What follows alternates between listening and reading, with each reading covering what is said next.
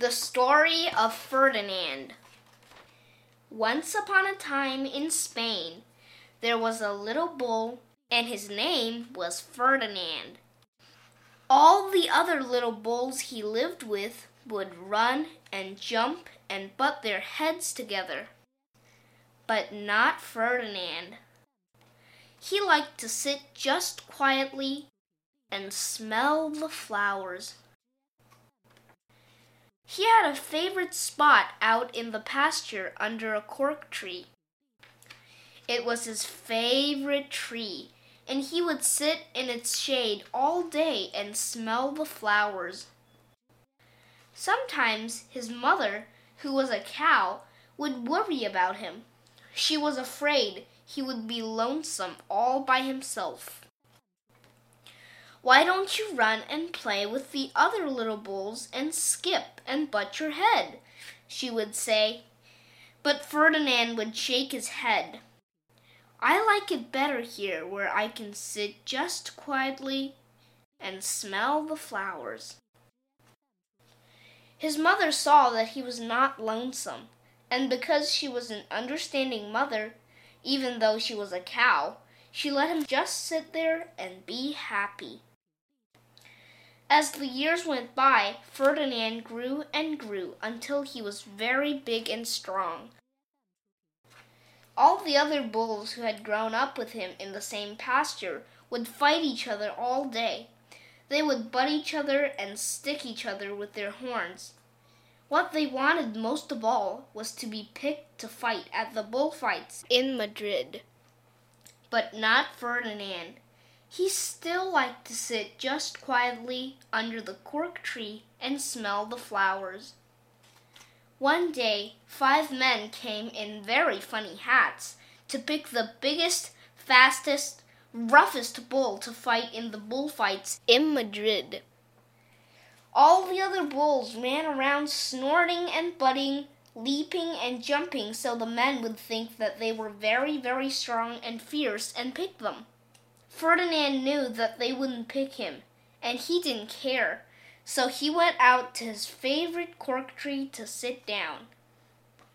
He didn't look where he was sitting, and instead of sitting on the nice, cool grass in the shade, he sat on a bumblebee. Well, if you were a bumblebee and a bull sat on you, what would you do? You would sting him. And that is just what this bee did to Ferdinand. Wow, did it hurt! Ferdinand jumped up with a snort. He ran around puffing and snorting, butting and pawing the ground as if he were crazy.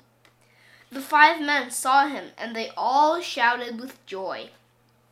Here was the largest and fiercest bull of all, just the one for the bullfights in Madrid. So they took him away for the bullfight day in a cart. What a day it was! Flags were flying, bands were playing, and all the lovely ladies had flowers in their hair.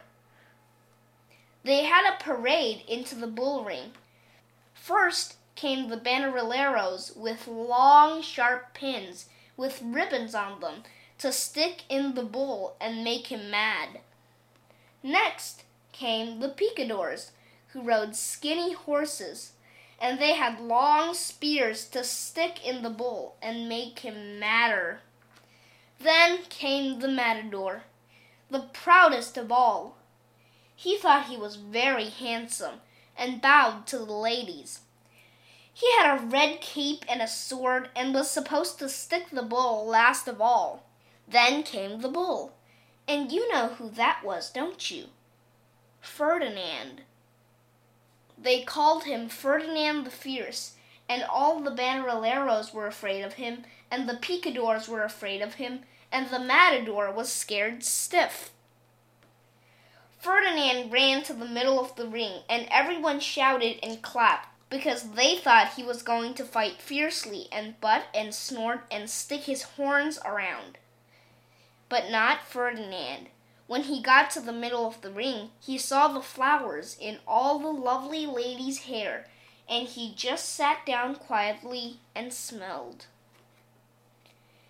He wouldn't fight and be fierce no matter what they did. He just sat and smelled. And the banderilleros were mad, and the picadors were madder, and the matador was so mad he cried because he couldn't show off with his cape and sword. So they had to take Ferdinand home. And for all I know, he is sitting there still, under his favorite cork tree, smelling the flowers just quietly. He is very happy. The end.